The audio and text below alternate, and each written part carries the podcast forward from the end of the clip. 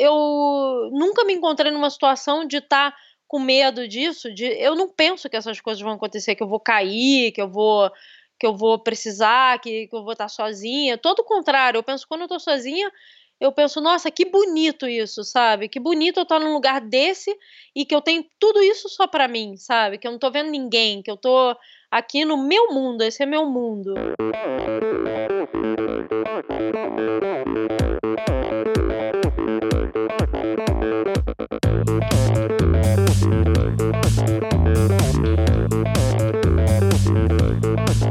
Olá pessoal, sou o Michel Bogli e este é o Endorfina Podcast. Aqui você ouve minhas conversas com triatletas, ciclistas, corredores e nadadores, pessoas interessantes que são, acima de tudo, movidas à endorfina.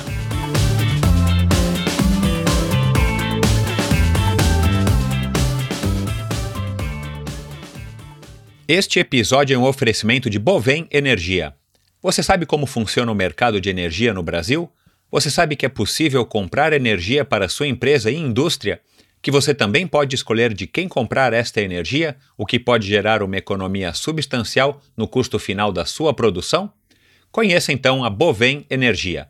A Bovem é uma comercializadora de energia que também presta serviços de gestão e migração.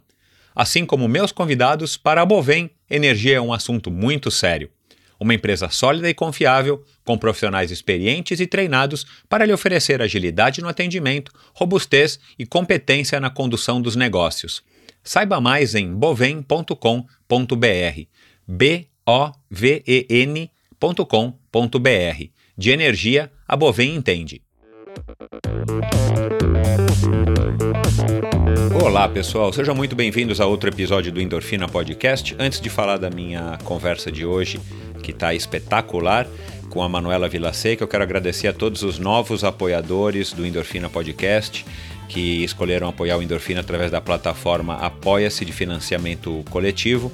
É sempre uma grata surpresa quando eu recebo o apoio de vocês, um e-mailzinho aqui que vocês acabaram é, escolhendo Endorfina para apoiar. E a primeira leva, a primeira remessa de camisetas, de camisas em parceria com a Join já foi entregue nessas última, na última semana praticamente.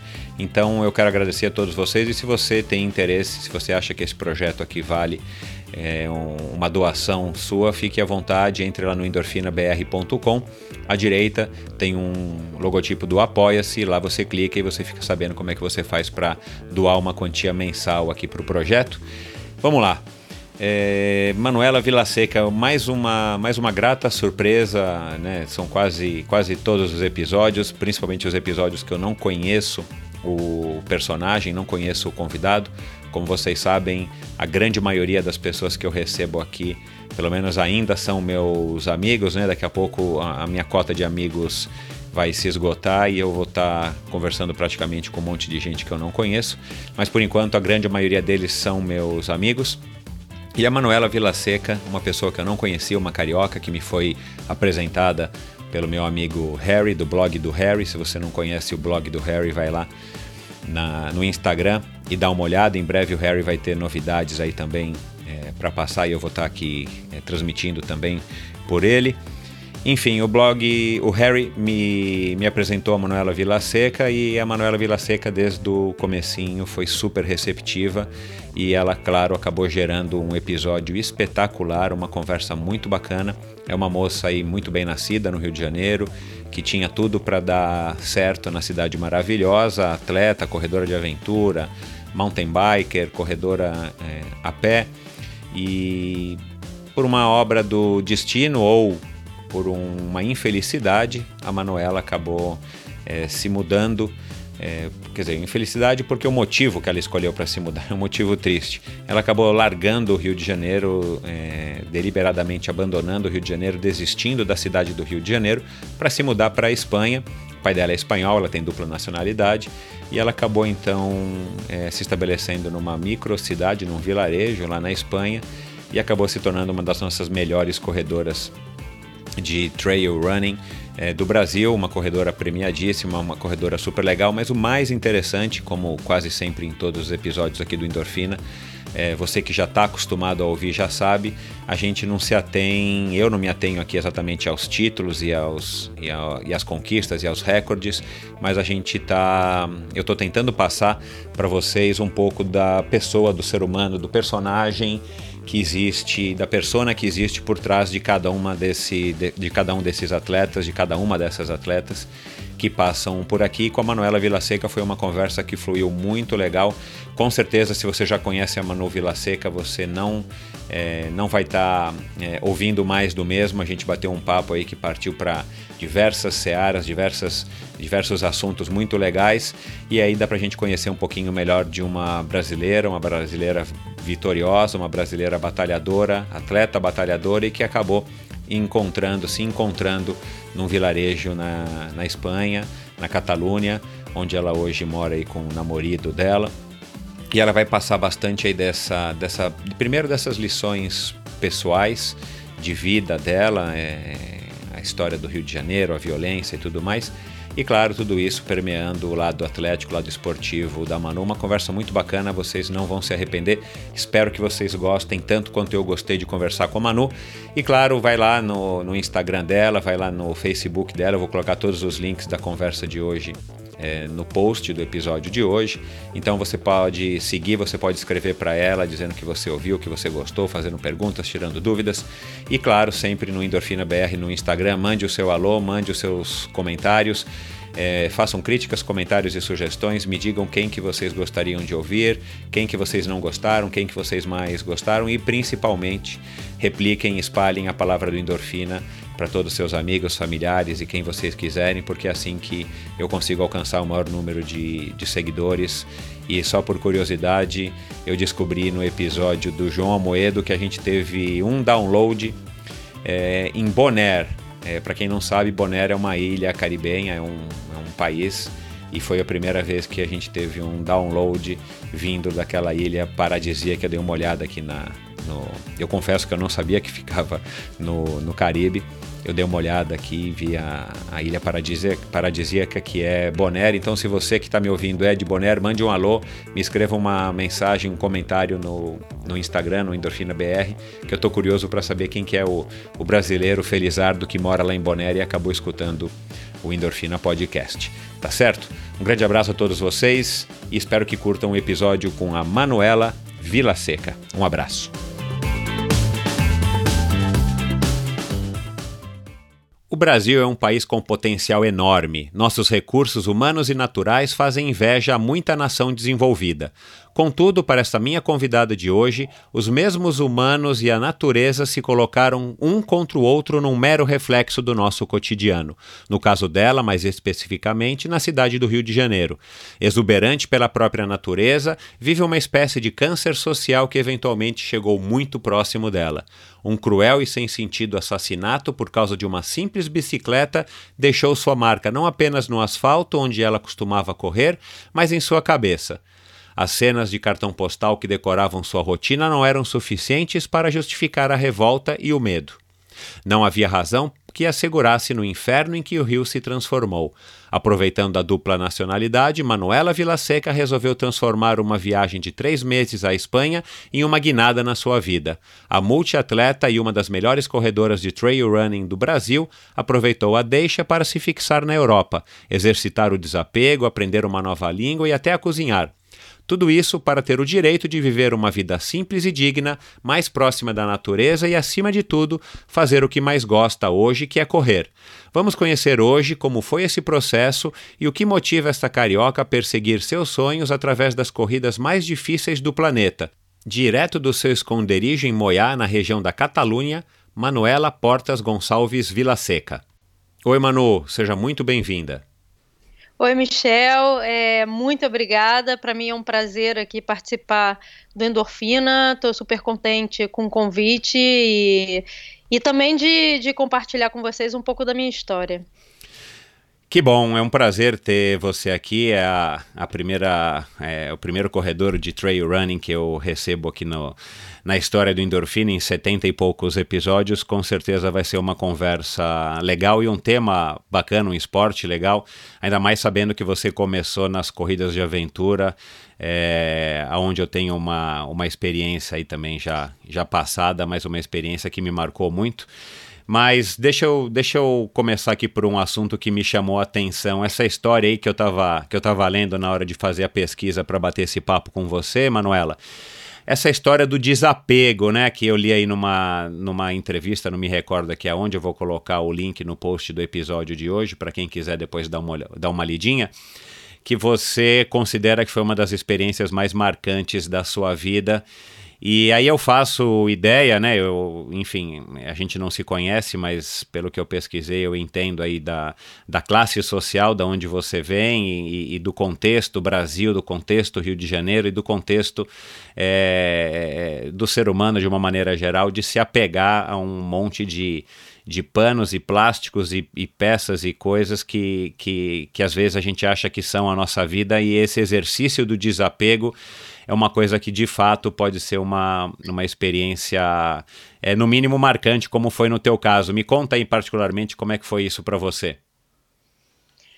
Bom, é, foi até interessante escutar você falar disso, porque tantas coisas aconteceram nesse, nesse processo meu de mudança que a questão do desapego foi até uma das coisas que eu esqueci. Agora, quando você mencionou, eu falei, nossa, é mesmo, né?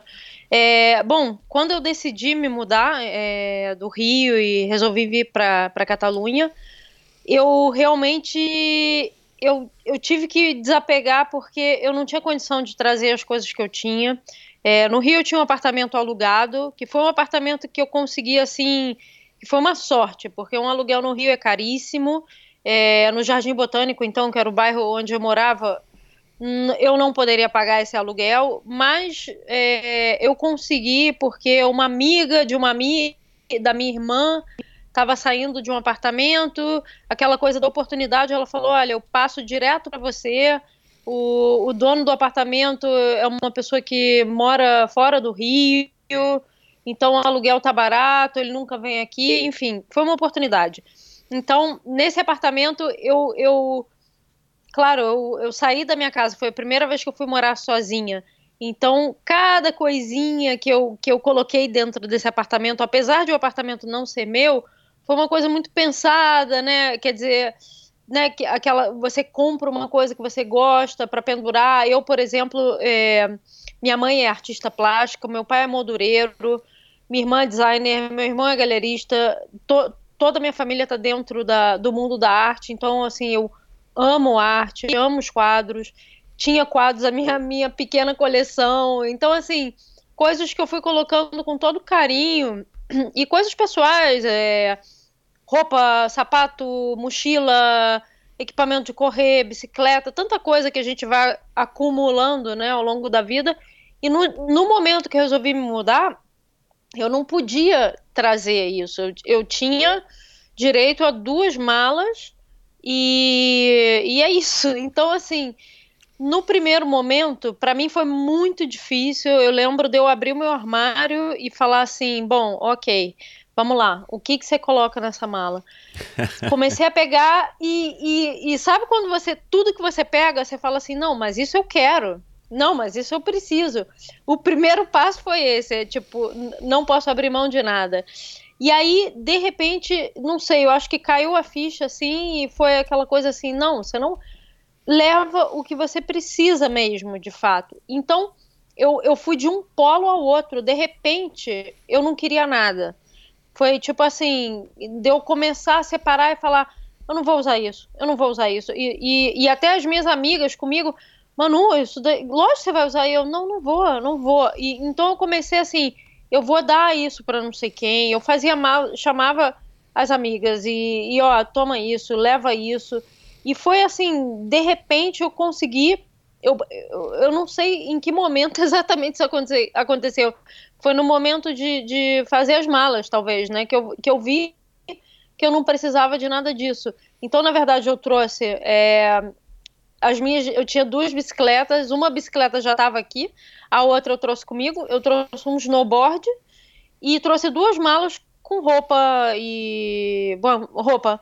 Então o resto, assim, eu dei para minha irmã, eu dei para as minhas amigas, é, vender, sinceramente, eu acho que eu não consegui vender quase nada. Então, assim, foi realmente um processo de desapego de falar, olha, é, por exemplo, a, a, as camisas, assim, que aqui na Europa quando você faz uma, uma ultra, não sei o que, eles te dão uma coisa que é tipo um que eles chamam um jaleco finisher. É, é, é tipo uma. Eu, eu, esqueci a palavra aqui. É uma, é uma camisa de finisher, é uma prova de que você é tipo não só camisa. se inscreveu, mas que você terminou a competição, né? Uma camisa que te dá um Sim. mérito. É, é que não é uma camisa, é, é uma coisa tipo que eles chamam de ermilha, que é, que é um negócio que você bota por cima da camisa. Mas enfim, eu tinha de, sei lá, do Japão, do, do do TMB, da CCC, da não sei o que, lavareda, né? Aquela coisa que eu guardei, aí eu peguei e dei para um amigo meu, assim, para o Marcelo Sinoca, né? Que a gente era, tava, sempre se falava e tudo, corria pela North Face, ele também, a gente sempre estava muito próximo. E eu lembro de quando eu dei isso para ele, ele, os olhos deles, dele assim, encheram de lágrimas e falou: Manu, eu não posso aceitar isso. E eu falei: Mas por quê? Por que não? Porque isso é seu, isso é sua história. Eu falei, eu não quero isso. Eu vou estar muito mais feliz se você tiver isso do que eu, porque o que, que eu vou fazer com isso? E você, bem ou mal, você vai olhar para isso, sei lá, você vai lembrar de mim, entendeu? Mas, você, é, eu não vou fazer nada com isso. E realmente foi uma coisa assim, que no momento que eu, que eu consegui fazer isso, eu fiquei muito mais leve. Eu botei minhas coisas dentro da mala e realmente, depois para eu voltar, depois que eu me estabeleci aqui, no princípio eu não queria nada. Então o Gerard, que é meu namorado, ele falava assim, não, é, eu comecei a correr pela Buff, né? Ele falava assim, ó, faz, faz um pedido, alguma coisa, e eu não, não, não quero. Mas como eu não quero? Eu não, não, não preciso. Você não quer acumular quero, já, nada, é. Assim, eu não queria nada. Eu comecei a deixar, assim, eu fiquei muito seletiva com as coisas que eu, que eu precisava. Então, assim, e você já está assim, e você já está o que há três dia, anos vivendo essa vida de desapego. Sim, hoje em dia o que eu tento fazer é claro que você começa a refazer a tua vida e, enfim, você se apega a outras coisas, mas o que eu tenho assim para mim é assim, ah, você traz uma coisa, então você tira outra, né? Então, ah, se eu comprei uma calça, eu tenho que dar uma calça para não, não ficar acumulando, porque senão no final das contas a gente passa a vida inteira acumulando coisas acumulando. que a gente, às vezes a gente nem lembra que tem, né? É. Tá. Qu quantas calças jeans você se livrou quando você saiu do Rio? Nossa, eu não sei. eu me livrei de muita coisa e depois eu percebi que o brasileiro é muito consumista, porque aqui as pessoas não, não consomem da mesma maneira, assim, ninguém ninguém compra. Me dava até vergonha, assim, sabe, de pensar porque eu comecei a ver como as pessoas viviam aqui e, e, vi que realmente é um exagero. Assim, eu falava com a minha mãe, falava com a minha família, assim, falava, gente, é um exagero a quantidade de coisas que a gente tem no Brasil. A gente compra, compra, compra, compra sem parar. Quando na verdade a gente não tem necessidade de ter não sei quantos pares de sapato, né? Exato. Quer dizer, a não ser os tênis de corrida, né? Que isso sim a gente destrói um tênis de corrida em uma semana, mas enfim, a gente não tem a necessidade de ter tanta coisa como a gente compra, né? Não, definitivamente na, nada como viajar, nada como experimentar outras culturas e nada como a gente passar às vezes por, por pequenos traumas, né, como, como foi esse teu aí desse, desse desapego e dessa, dessa mudança é, radical de vida por conta aí do, desse acidente, desse incidente lá na, na Lagoa Rodrigo de, de, Freitas, né, que foi uma coisa que foi comentada aí no Brasil inteiro, né, foi um escândalo, eu lembro direitinho, acho que o ouvinte Sim. também. É, e sorte do Marcelo, que ficou com os teus jalecos e com as samambaias que você tinha pendurada na varanda lá do teu apartamento. É, Manuela, você por acaso já ouviu falar dessa Mary Kondo? Uma japonesa que, que treina o desapego e é uma meio que organizadora profissional que ela ela diz que você tem que olhar para aquela para aquela calça jeans, para aquela samambaia e você tem que conversar com ela e dizer que ela já lhe serviu e isso que agora ela vai ter uma vida útil para outra pessoa e tal. Já ouviu falar dela? Não, não, nunca ouvi falar é, dela. É, ela tem já um programa na televisão, tem canal no YouTube, uma japonesinha bem assim, estilo geisha, assim, com uma voz super, super é, é, curiosa, assim, adocicada e tal, e ela, ela tá fazendo fama e fortuna com livros, vídeos de autoajuda e tal, para ensinar as pessoas a se livrarem das coisas que não precisam, depois você dá uma olhada, e o nosso ouvinte uhum. aí também pode dar uma procurada, vou deixar um link é, no post do episódio de hoje para quem tiver curiosidade, é Mary Kondo, uma japonesa muito interessante. Mas bom, é, e tudo isso que, que aconteceu, como eu disse aqui na introdução, né, pelo que eu pesquisei, foi motivado por esse acidente na Lagoa Rodrigo de Freitas, como eu falei agora. E aí você já estava com essa viagem programada para a Espanha, para passar aí alguns meses junto com o teu pai, né, que é espanhol. E aí, de repente, você transformou essa oportunidade numa, numa mudança definitiva e já faz três anos, um pouquinho mais que você está aí. Você está feliz aí? Como é que você enxerga essa, essa mudança, né? Embora ela não seja tão é, não tenha acontecido há tanto tempo, ela também já passou daquela fase de namoro que tudo aí de, de, deveria ter sido, deve ter sido super legal no começo. Agora você está naquela fase tipo, agora eu sou, é, vai, uma quase que uma espanhola vivendo aqui, tô e, e, e consigo e, e, eu acredito que você consiga olhar com, sob uma ótica melhor tanto a vida aí quanto a vida aqui no Brasil que eu imagino que você deva acompanhar. Como é que você está enxergando essa tua mudança hoje depois de três anos e pouco? Pouco? Bom, é, voltando um pouco assim a, ao incidente tudo isso, claro que é, tem, tem muito mais por trás disso que só esse incidente. Talvez esse incidente tenha sido a gota d'água para eu falar assim, não, isso, isso realmente não, não é uma vida normal. É, mas enfim, eu já vinha assim acumulando coisas no Rio que já que eu já não estava gostando, né? Eu acho que um dos temas assim muito fortes era a violência, porque eu saía para treinar sempre sozinha. Eu não, assim, às vezes eu ia com o Chico, que é meu amigo, meu amigão, assim, então a gente eu ia muito com ele quando dava para a gente coordenar assim o, o, tema de horas, dos horários e tudo, mas eu ia muito sozinha, eu estava sempre sozinha, né? E, e, e, fui ficando com medo. A, a, o medo começou a fazer parte da minha vida.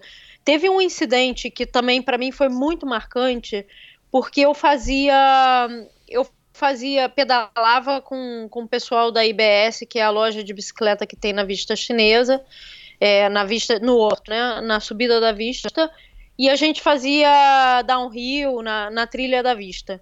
E eles liberaram a trilha da Floresta da Tijuca, duas ou três trilhas para bike. E a gente ia lá fazer, a gente dá volta, né? Então a gente descia, subia pela estrada, descia pela trilha, subia e ficava fazendo voltas. E eu lembro num fim de semana, eu estava com um grupo e, e a gente, enfim, fez a trilha, sei lá, três vezes, alguma coisa assim. Depois da última ida, um dos, um dos, dos, dos caras falou para mim assim: Mano, vamos uma mais? Vamos repetir? Todo mundo queria voltar e ele virou para mim e falou assim: Que, vamos mais uma vez? Aí eu falei, vamos, porque eu sempre topava, e para mim, eu, quanto mais eu ficasse fazendo isso, eu gostava. Então, ah, vamos. E aí todo mundo ficou ali, ah, tal. Acabou que não sei porquê, no final das contas, a gente resolveu ir embora com todo mundo. E tinha um outro amigo nosso que estava subindo no momento que a gente estava indo embora. A gente cruzou com ele, enfim, ele subindo, a gente descendo. Bom, resulta que é, esse cara que estava subindo, os ladrões estavam escondidos na trilha pegaram ele, levaram ele para o mirante, um mirante que tinha dentro da floresta, com mais um senhor que estava caminhando e acho que mais uma senhora. Pegaram os três, botaram os três ali, ameaçaram que iam matar eles. É, pegaram a bicicleta desse meu, fizeram um terrorismo com eles de mais ou menos uma hora. Esse meu amigo falou: eu quase me joguei lá de cima porque eu meu vi que Deus. eles iam me matar Então eu fiquei tão desesperado que eu quase me joguei, eu espumava, assim, saiu espuma da boca. Enfim, desesperado. E ele me comentou isso porque eu encontrei com ele no dia seguinte, né? Quer dizer, no final das contas, não sei nem como, roubaram a bicicleta e liberaram eles, mas no dia seguinte ele Passou me contou a história pertinho de assim, vocês, né? Não, pior, ele virou para mim e falou assim: "Manu, os caras te viram, porque quando eles me pegaram, eles falaram: "Cadê a garota?" E eu Uau. era a única garota. Aham. E isso me deu, assim, eu te contando essa história hoje, me dá um frio na barriga de pensar o que podia ter acontecido. E quando ele me contou isso, eu fiquei com tanto medo, tanto medo. Foi uma coisa que me apavorou de, de um jeito que eu vi que, e- e- que, eu, que eu já, assim, eu falei, gente, não pode ser. E aí o acidente do ciclista na Lagoa aconteceu, sei lá, dias depois. Então foi uma coisa assim que uma coisa em cima da outra que iam te falando, para mim, Claro, eu, é. eu sou muito de acreditar também um pouco em energia, em sinais. O meu pai sempre fala isso, ele fala, ah, a, a energia do universo diz para onde você tem que ir. E realmente, nesse dia eu falei assim, caramba, tem tanta coisa me falando, sai fora daqui. E eu tava com, bom, eu já tinha essa viagem de três meses que eu falei que ótimo, porque pelo menos por três meses eu não vou precisar me preocupar com isso. Exato. E aí eu viajei, né? Quer dizer, o meu, o meu pai, ele, ele é espanhol, mas ele mora no Rio. Então eu vim para Espanha, mas eu fiquei na casa de um primo, na minha família. Eu tinha duas provas aqui. Então eu vim para competir, para ficar, eu tinha me organizado com a minha empresa, tudo, para estar três meses fora. Só que nesses três meses, o que, que aconteceu? Eu comecei a ver a vida dos meus primos, dos filhos, de todo mundo aqui, dos meus amigos, e, e eu comecei a me dar conta de que toda essa, essa loucura em que eu vivia era totalmente desnecessária, porque eu não, eu não precisava morar no Rio, eu não precisava morar no Brasil.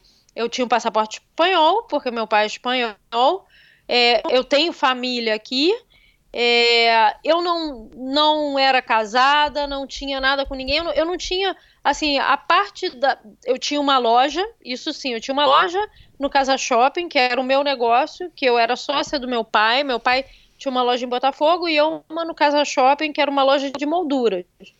E essa loja era 100%, tudo que acontecia lá era, era comigo. Meu pai, ele não ele não queria se meter nessa loja, nem eu na dele. Então era assim, a gente era a mesma empresa, mas essa loja era minha. Uma Então, loja de eu, molduras. Uma loja de moldura. Tá. Só que três meses, claro, eu de longe, eu estava trabalhando, eu estava acompanhando. E eu via que cada mês era mais difícil pagar as contas. Então eu Claro. via já esse declínio, né? E eu, eu sentia que isso ia ser, eu pagava um aluguel muito caro, eu tinha funcionários, tudo, e eu comecei a ver que eu falei, gente, eu vou entrar no ano que vem tendo que pedir dinheiro ao banco. Então eu, sou, então, eu também não quero isso.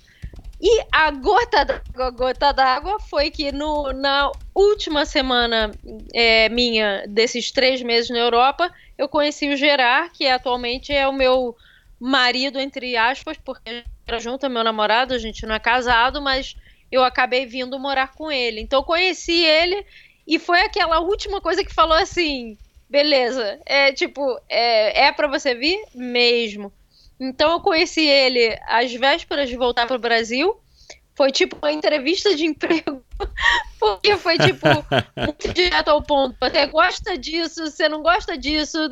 Quando a gente viu lá assim, perfect match, Ah, aí eu voltei pro Brasil, ele, ele me falou, olha, eu quero que você venha morar comigo. Aí eu falei, eu venho se você for uh, pro Brasil conhecer minha família e pro casamento do meu irmão. Então, assim, eu tô te dizendo que isso aconteceu em dois meses. Eu voltei. Os dois meses que eu estive no Brasil, de voltar da Espanha e vir morar aqui, foram os dois meses que eu liquidei a minha vida aí por completo, né? Eu, a loja que eu tinha, eu entreguei. Os funcionários que eu tinha, eu, eu demiti, paguei todo mundo, fechei minhas contas. O meu pai, a mãe, todo, eles não acreditaram. No começo foi aquela coisa assim, né?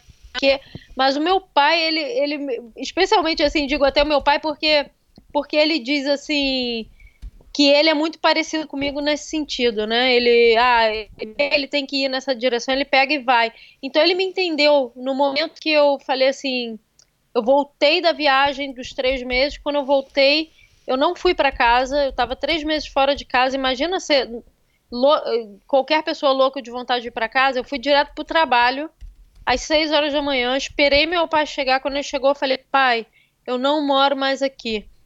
Aí ele falou ah, mano, não, tudo bem, você pode ir de vez em quando, não tem problema. Eu falei, não, não, não, você não tá entendendo. Eu não moro mais aqui. Eu não, minha vida não tem mais sentido aqui. Eu já não, eu já não me vejo morando aqui. E aí ele fez aquela cara, né? Ele parou, respirou. Peraí, então me explica isso. E aí eu, eu, eu conversei com ele so, sobre todas as coisas que a, a vida que eu estava tendo aqui nesses três meses, que eu saía para correr eu não pensava que eu tinha que na mochila botar dinheiro se alguém, caso alguém apontasse uma arma para minha cabeça e eu tivesse que dar dinheiro para não me matar, coisas assim não estavam fora que são tão questão, absurdas, né? mas a gente acaba levando Absurdo, como uma realidade e a gente se acostuma. Isso que é o triste, né? É, pois é, a gente acha que é normal, mas não é. Então eu, eu, eu vi que isso realmente não. E o meu pai, ele sabia que eu saía para treinar sozinho. E ele chegou ao, ao, ao, ponto de me falar, quando teve o acidente com o ciclista, ele me falou: Eu não quero mais te ver saindo sozinha de bicicleta. Aí eu falei: Olha, se você faz isso comigo, você tá, você tá me matando, você tá tirando minha vida. Porque na verdade isso é uma coisa importantíssima para mim. E você me dizer que eu não posso mais fazer isso, minha vida não tem sentido. Então, assim, não tem alguma coisa que tá errada aqui. Então, quer dizer, uma longa história, né? Mas assim, não é, nunca é uma coisa só. Eu acho que para mim um sinal não é um sinal. Eu acho que às vezes é uma, uma soma de, de fatores, de coisas que acontecem, mas que no caso tudo me levava para essa direção. Tudo me dizia vai, vai, vai para aí, porque é o, é o que você tem que fazer.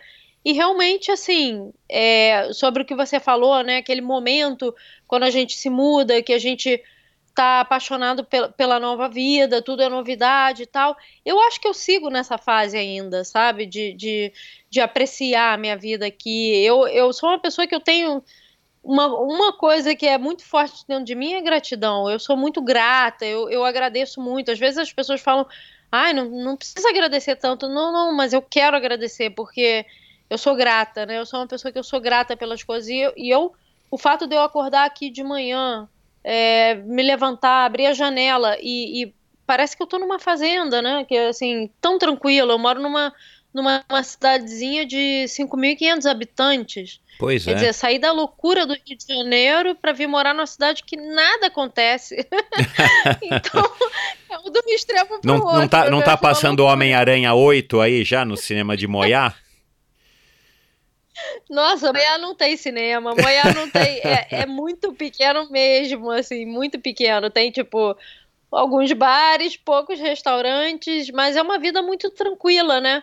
Eu outro dia fiz um post no Instagram que muita gente até comentou, né? Que eu postei uma foto que eu tava sentada, o Gerard tava com o gato no colo, enfim, a, a gente acabou de dar uma volta de bicicleta. E aí a irmã dele fez essa foto, eu tava, sei lá, olhando para não sei onde, nem vi que ela tirou a foto. E eu comentei, eu falei assim, eu troquei uma vida muito complicada por uma vida muito simples. E perguntei, né, é, você já pensou que sua vida podia ser diferente também, completamente diferente? E muita gente me, me, me respondeu assim, no sentido de eu penso toda hora, eu penso, nossa, eu cada dia eu penso e muita gente do Brasil, especialmente, né? É, que eu acho que tem, hoje em dia, tem muita gente que está de saco cheio mesmo, que quer mudar de vida, que não quer viver dessa forma, né? E que eu acho que é normal, porque nós somos pessoas, temos direito de, de viver uma vida tranquila, né? Eu acho que não é pedir muito, pedir uma vida tranquila. É, e infelizmente aqui no, no Brasil, principalmente, ou, ou enfim, certamente nas cidades grandes a gente vive esse clima que, que, que, como eu falei agora, a gente se habitua com algumas cenas ou com uma realidade que se você parar para pensar, ou quando a gente ouve alguém falando, ou quando a gente ouve no noticiário, a gente fala, não é possível que a gente está se acostumando com isso. E claro que ao mesmo tempo a gente pode ter oportunidade de querer mudar isso, e, e enfim, a gente teve eleições no ano passado, mas a gente sabe que o caminho não é fácil. Quando as coisas passam perto da gente como aconteceu com você aí, pelo que você acabou de relatar, é completamente compreensível que, tendo a oportunidade, tendo os recursos e a força de vontade, iniciativa para tentar arriscar uma mudança dessa, eu sou totalmente, enfim, eu sou totalmente favorável, partidário dessas iniciativas. E que bom que com você está dando certo e tomara que continue dando certo, porque a gente veio na vida para ser feliz e não para ficar sofrendo. A gente tem que buscar, cada um à sua maneira, esse, esse caminho para que a gente se realize e, e viva da melhor maneira possível, né? É, com certeza. E, e tem, assim, tem também o outro lado, né? Que eu, eu, eu tô contando da, de, de todas as coisas, assim, que positivas que, que essa mudança trouxe para minha vida, mas eu nunca, em nenhum momento, falei que é fácil fazer uma mudança como essa, né? Então, é claro que eu o primeiro ano foi um ano muito difícil, muito difícil mesmo, porque é, culturalmente a gente é completamente diferente. Eu estava longe da minha família, eu tenho meus primos aqui, mas são primos que são, são distantes, enfim, são, são eu posso contar com eles, mas são primos que para mim passaram a fazer parte da minha vida mais recente. Então assim, os meus irmãos, os meus pais, a minha família próxima está muito longe de mim. E eu vim para aqui é, o castelhano eu falava mais ou menos, o catalão eu não falava e não entendia nada, e eu tô numa cidade é, que é catalã, então assim, todo mundo fala castelhano? Fala, mas o idioma principal aqui é o catalão. Então, por exemplo, se eu saio com um grupo de amigos e eu não falo catalão, quando eles falam comigo, eles falam castelhano, mas entre eles, eles falam catalão. Então, o que, que acontecia? Eu não entendia o que, que eles estavam falando. Então, eu não podia participar da conversa muitas vezes. É, com o Gerard, né, minha relação pessoal com ele também é muito, foi muito difícil no começo, porque às vezes eu queria falar uma coisa e ele entendia outra, porque eu não dominava. Dureza, eu não dominava meu. o idioma que eu falava. É muito difícil, você nunca é você. Por exemplo, eu acho que eu sou uma pessoa assim que em, em, português, eu, eu sou uma pessoa engraçada, né? Todo mundo fala que, ah, você é engraçada, as pessoas riem comigo. Mas eu não conseguia ser engraçada num idioma que eu não falava. Porque como é que você vai ser engraçada se você não sabe nem explicar o que você quer explicar? é. então, então foi muito difícil tudo isso, né? A, a questão cultural, assim, é, por exemplo, os horários. Aqui na Catalunha, tudo fecha na, é, de, sei lá, de duas da tarde às cinco da tarde, não queira fazer nada, porque tá tudo fechado. Então, é, é aquela loucura, né? Assim, por exemplo, eu, eu falava assim, ah, eu quero comprar, sei lá, quero ir comprar cenoura. Que viagem você querer comprar cenoura às três, três horas? E eu, qual é o problema? E você não pode nem falar três da tarde, porque para eles tarde três não é tarde, é três do meio-dia. Então eu não entendia Uau. nada. Eu falava assim, meu Deus do céu, desde quando três não é de tarde? Então aqui de tarde é a partir das cinco. É, é uma loucura. Até você se adaptar a isso, são coisas pequenas e que você vira e fala assim, pô, é uma besteira. Mas não é porque é uma soma de coisas exato, que, que exato, são é. diferentes. É. Eu tive que aprender a dirigir outra vez, porque, porque eu dirigia estilo Rio de Janeiro, que, que ou você é extremamente agressivo ou você não chega em nenhum lugar. E aqui, se você é agressivo, você vai preso, entendeu? então eu tive que aprender tudo de novo, eu tive que aprender a caminhar, assim, foi muito uma loucura, mas enfim, no meu terceiro ano, eu posso dizer que eu já estou bastante adaptada, falando catalão, falando castelhano, enfim. Ô, é. Manu, e, e, e, como é que você acha que isso está te transformando? Assim, você consegue fazer já uma avaliação na Manuela hoje e na Manuela quando você chegou? Tirando essas sutilezas e essas é, essas bobagens, entre aspas. Eu sei muito bem porque eu morei em Fortaleza durante 10 anos e um dia. Então eu sei exatamente como é que é isso, embora seja o mesmo país, até a língua é um pouco complicada de entender quando a gente está morando no Ceará. Mas como é que você é, como é que você percebe que você mudou ou você não tem essa percepção ou você acha que você não mudou ainda? Ou o que, que teu pai diz, ou tuas amigas aqui do Brasil dizem quando conversam com você, nossa, mano, é, puxa, como você mudou, agora você é mais assim, você é mais assada. Tem aí uma, uma, uma, uma opinião sobre isso? Eu acho assim, é, na verdade, eu olhando para mim mesma, né? Porque que alguém tenha me dito assim, ah, você mudou de um jeito ou de outro, não. Mas mudanças que eu noto em mim mesma, primeiro é que eu acho que eu já era, eu, eu me considero uma pessoa tranquila. Mas eu acho que hoje em dia eu sou 100 vezes mais tranquila, né? Eu tenho, hoje em dia eu tenho muito mais a capacidade de de eu acho que pelas dificuldades que eu passei na minha mudança, de entender as buscar entender as situações. Então, por exemplo, eu acho que às vezes a gente é muito intolerante com o outro quando a pessoa tem uma reação que não é a reação que a gente quer que ela tenha, ou uma pessoa que age diferente da gente, ou pensa diferente da gente. Então você pensa, ah, que absurdo e tal. Eu, eu acho que hoje em dia eu sou uma pessoa assim que eu por mais que eu ache absurdo qualquer coisa que venha de uma outra pessoa e tal, eu vou tentar me colocar no lugar dessa pessoa e pensar que essa pessoa tá. O que, que essa pessoa tá passando, né? De repente, que, o que levou essa pessoa a fazer isso? Eu acho que hoje em dia eu, eu sou uma pessoa que eu. Isso eu, eu vejo com muito mais clareza, talvez até por, por isso, por ver que em momentos eu, eu passei coisas difíceis que de repente eu posso até reagir a alguma coisa de uma maneira que não era a maneira que eu teria que reagir, mas porque eu estava passando por alguma coisa difícil, um momento difícil. Então, não sei, eu acho que isso é uma coisa. Hoje, porque eu, eu, vivo, eu vivo uma vida mais tranquila, eu me vejo uma pessoa assim muito, muito serena com as coisas, assim, muito, muito tranquila. Não sei, acho que é essa a palavra. É, não sei, eu acho que as minhas mudanças talvez tenham sido mudanças mais sutis, assim, no, no esporte é, teve uma mudança muito grande, que é a questão que eu vim morar aqui e eu já competi em provas europeias e já sabia o que, o que, o que me esperava aqui, né? Que o esporte já existe há, há muito mais tempo aqui, então você vai correr em qualquer lugar tem muita gente que corre muito, então é muito difícil você fazer resultado. Não é aquela coisa assim, né, que você vai para uma prova falando assim: "Ah, eu acho que essa prova aqui eu posso ganhar tranquilamente porque eu sei que não, não, não existe isso aqui.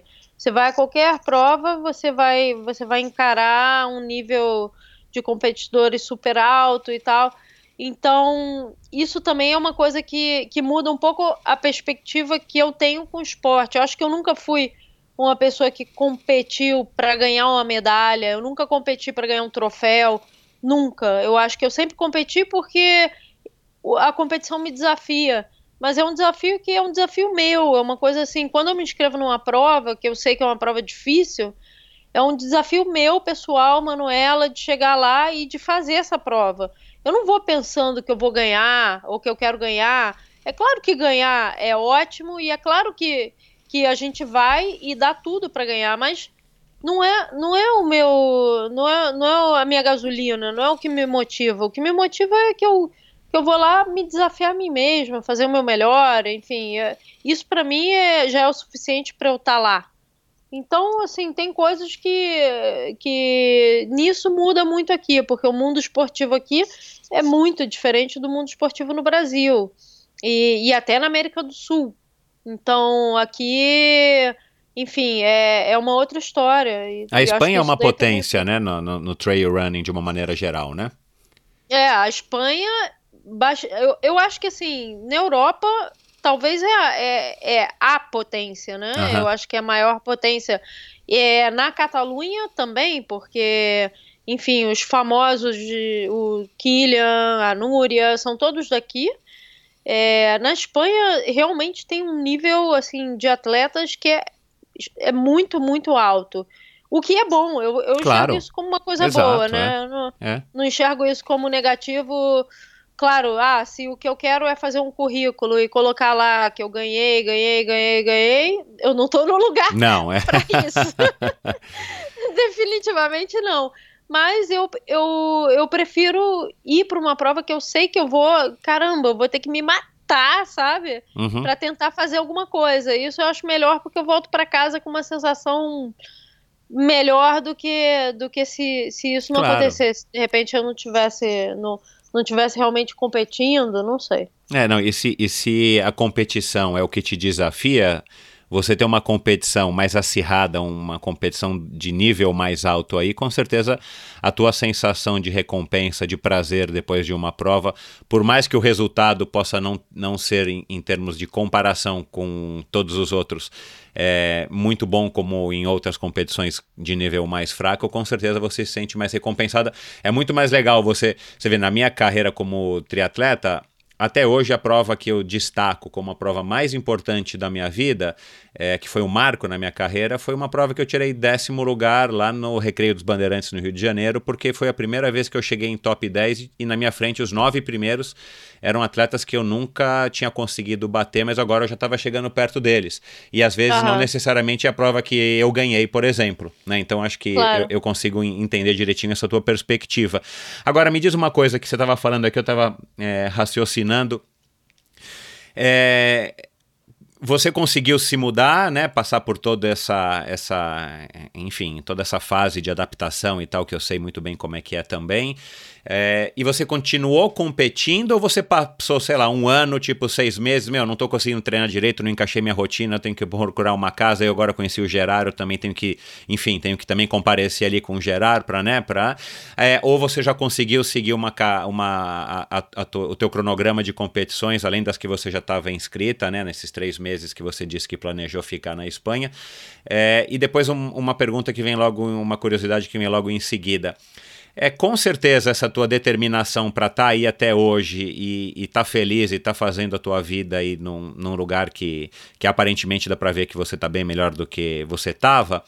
É, também tem a ver, provavelmente, né, na tua resiliência, na tua determinação, que você foi adquirindo através dos anos participando de todas as modalidades, desde a corrida de aventura, mountain bike e o próprio trail running, é, que são corridas difíceis e são corridas normalmente mais longas e que você passa assim por altos e baixos e, e- e no final das contas a gente sabe que, que o que importa é você se manter ali firme no teu propósito para para ter recompensa no final de ter conseguido conquistar aquele, aquele desafio.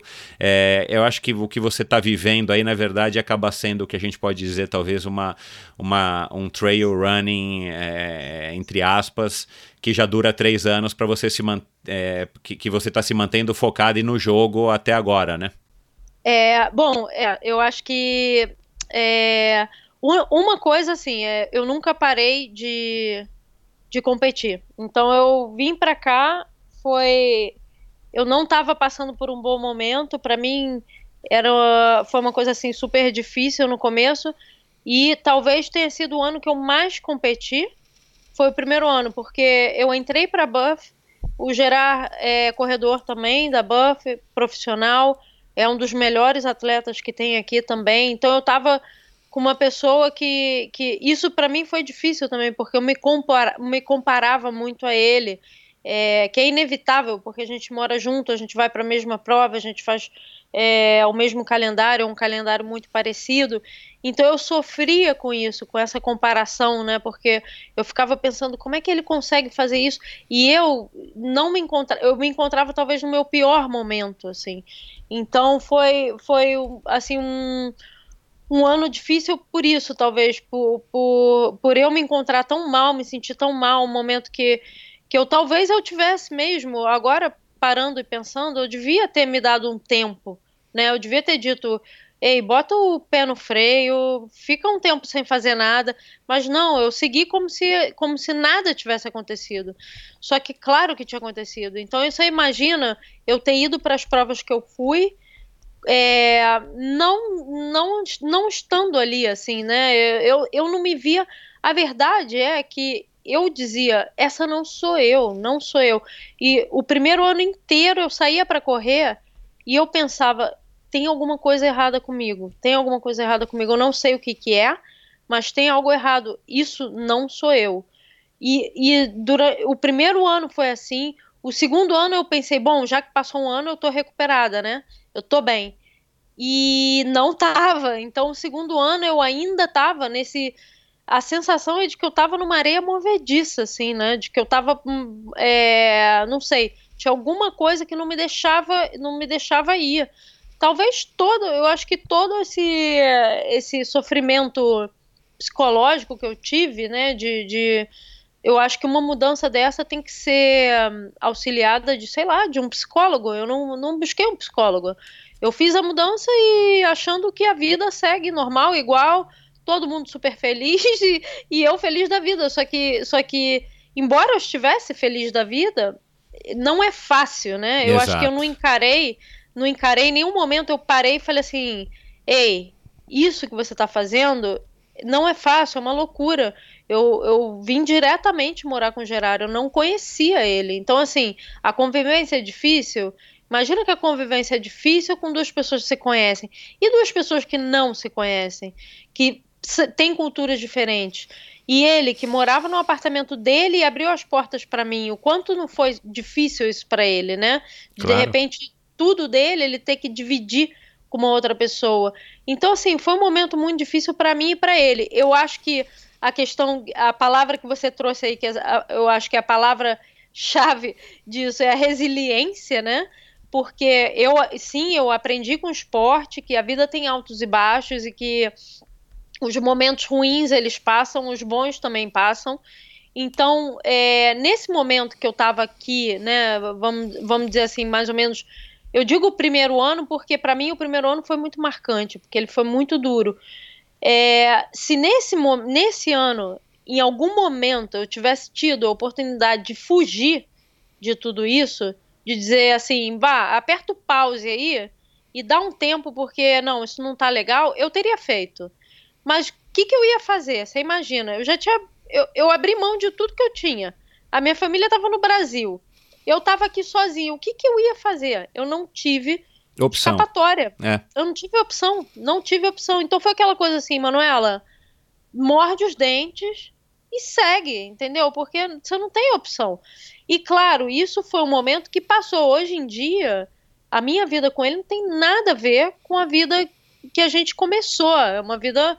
Hoje em dia a gente se entende completamente, a gente não tem nenhum problema, a gente não, nem briga, assim, é muito estranho, porque a gente nem briga, porque a gente se conhece tanto e a gente é tão parecido em tanta coisa que isso acabou, mas mas eu teria, se fosse fácil para mim desistir naquele momento, talvez eu teria desistido. E, e o que, que eu aprendi com isso? Eu aprendi que se a gente aguenta esse momento que é difícil e não desiste, a gente consegue fazer as coisas, entendeu? O problema todo é que a gente tende a desistir com muita facilidade. O momento que as coisas não estão legais, a gente vira e fala assim, ok, chega, né? Levanta a bandeira branca e fala, tá, chega, não quero mais brincar disso. Então, é, eu na, nas provas e tudo, eu, eu posso te dar, assim, é um, um, um, exemplo concreto de hoje. Hoje eu saí para treinar, eu tinha um treino muito difícil para fazer que é uma zona super técnica que é de Moiá, e que eu resolvi que eu ia fazer essa zona técnica cinco vezes, repetir ela cinco vezes. Na primeira, eu já estava cansada. O que, que a minha cabeça pensou? Putz, cinco? Não. né? Cinco não. Então, quer dizer, eu, à medida que eu vou seguindo, eu vou me convencendo daquilo, falando, não, não, não, peraí. Não, é, não significa que você está cansado agora que você vai estar tá cansado o tempo todo. Porque quantas provas que você foi, que você se sentiu cansada no começo, mas que 10 horas depois você estava se sentindo bem. Então, claro, não quer dizer que eu tô cansada agora, eu vou ficar cansada o resto da vida. E assim eu, eu, eu, eu, eu vou me convencendo, né? Não, vai um pouco mais. Dá a próxima volta, depois você resolve se você vai fazer a, a outra.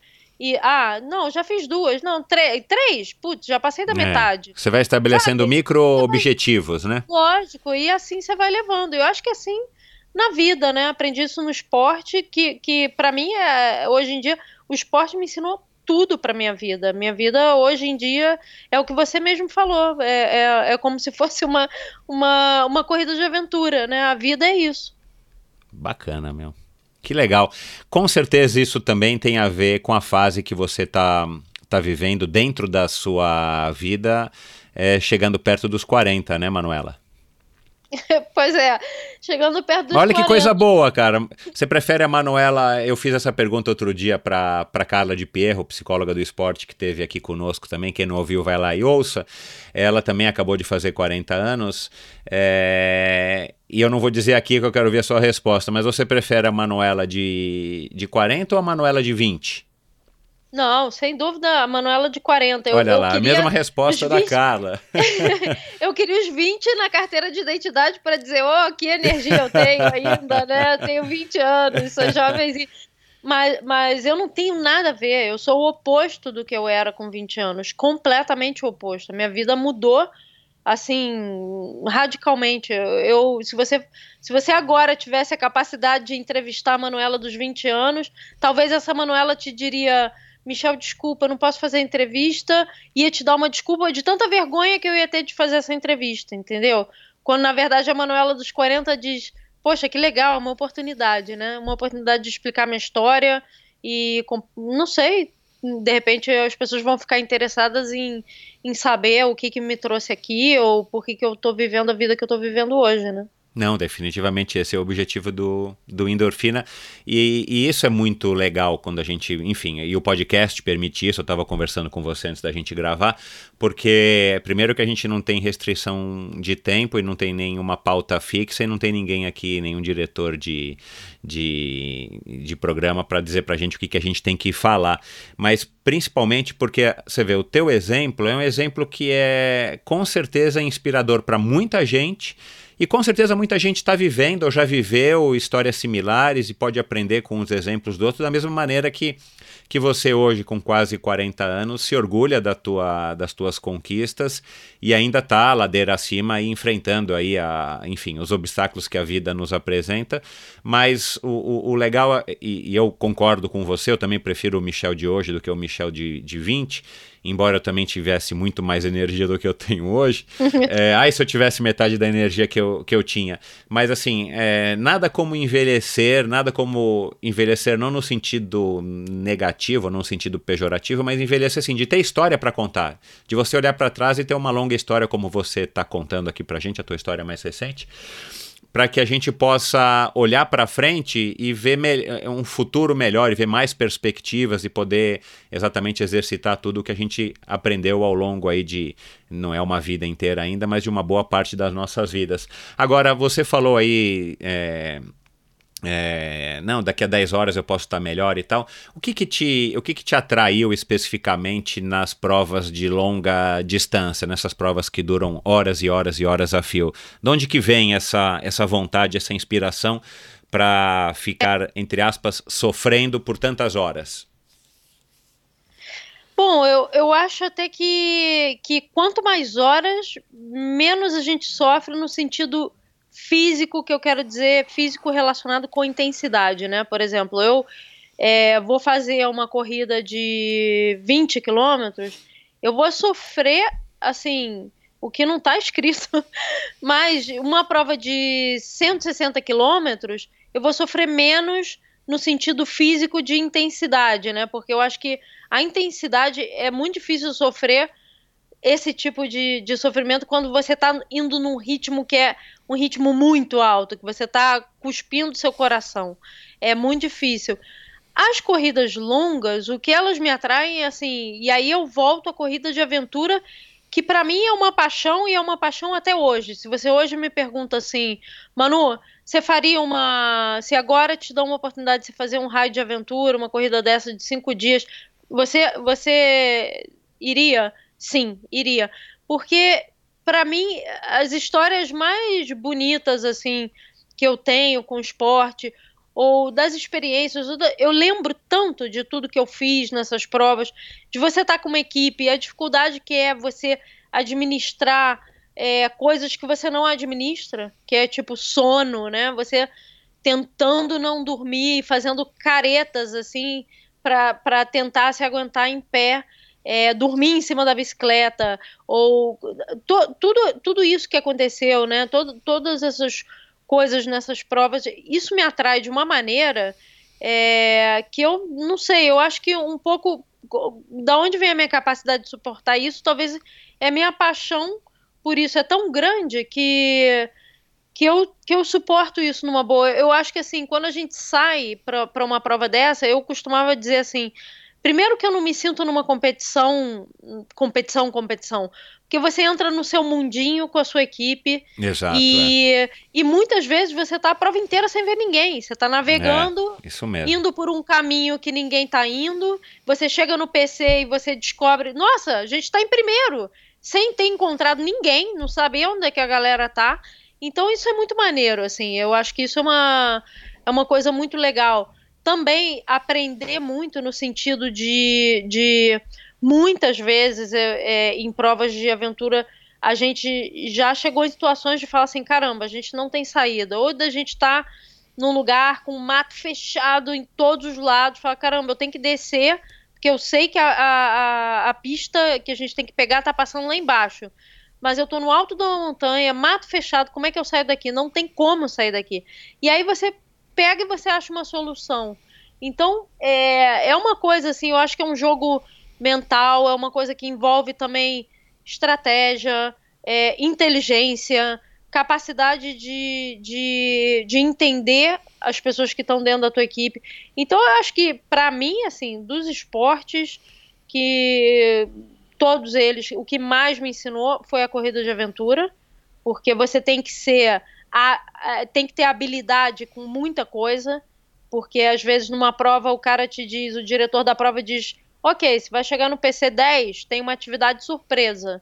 Mas ele não te diz o que, que é. Então você tem que ser uma espécie de MacGyver, né? Porque você chega lá. é verdade. É. Aconteceu comigo prova de assim, uma prova na China de, de a gente sair com 3 quilômetros de perna de pau, perna de pau de circo. Caraca, é, e, e, é uma coisa de você falar assim, que? Perna de pau? Aham, uhum, perna de pau. Então, e, e, coisas que você não, nem imagina que você vai fazer, mas que naquele momento, ó, agora tem que saltar daqui para dentro do, da, da, do mar. E você tá numa pedra alta pra cacete, você morre de medo de saltar. Então você, você, você desafia os seus medos, eu superei muitos medos, muitos medos é, na corrida de aventura. Eu era uma pessoa extremamente tímida.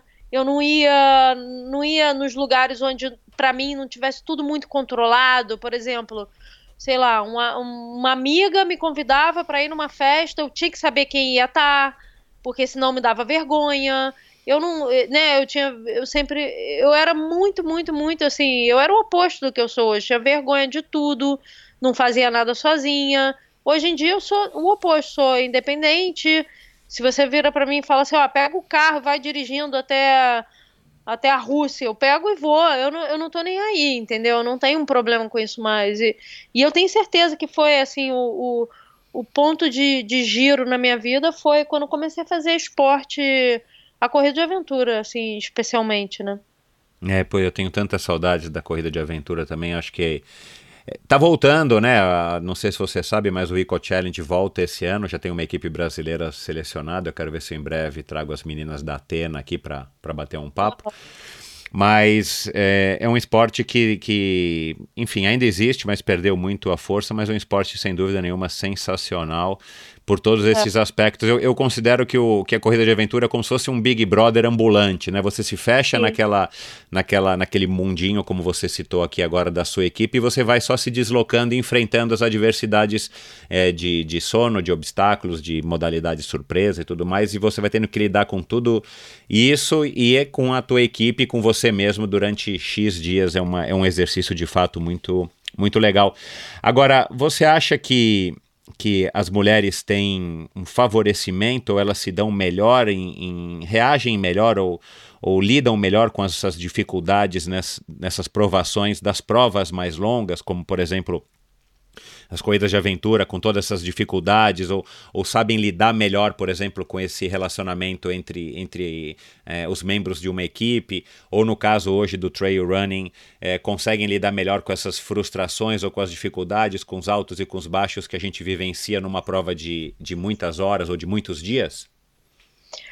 Olha, sem dúvida, eu acho que assim, é, tem uma coisa que, que, que mudou, né? É, que essa coisa da a mulher é mentalmente ela é mais forte, né? Ela tem mais endurance ou ela ela vai suportar essa atividade por mais tempo. Então, por exemplo, na corrida de aventura, o, o, o primeiro dia os homens estavam na frente, carregando mochila, fazendo de tudo. E era muito normal você ver nos últimos dias a mulher carregando a mochila do cara, porque é o cara verdade. já não tá aguentando mais. só que, só que é, essa coisa, né, que eu acho que é um pouco a capacidade que a mulher tem de dosar as forças Exato, dela. Não é, é, não é, é, que ela é mais forte né, no quarto dia, é que ela sabe dosar Exato. desde o Então ela Concordo. não vai sair sprintando porque ela sabe que isso daí ia dar um tiro no pé. E, no entanto, o cara tem aquela coisa de medir força e tal. Exato, é. É, a questão da mulher, assim, por exemplo, mulher. Eu sempre corri corrida de aventura em equipe com homem. Eu nunca corri com outra mulher. A parte de uma prova que eu fiz, que eram dois homens e duas mulheres, que foi com a Karen. É, o Paul Romero e a Karen na época. Uau, legal. Então foi assim, para mim, e, e, foram pessoas assim super legais que, que passei a conhecer, viraram amigos e tudo. Mas a parte disso, eu, não, eu não, nunca fiz, assim, por exemplo, uma prova numa equipe só de mulher. Eu acho que nesse sentido tem um pouco de problema porque as mulheres, entre elas, se desentendem mais do que uma mulher com um homem, por exemplo. Eu, eu acho, né? Essa é a minha opinião. Não estou dizendo que isso é certo, mas eu vejo mais uma mulher se desentendendo com uma outra mulher do que com, com um homem, no caso. Então, eu nunca tive, assim, um problema de...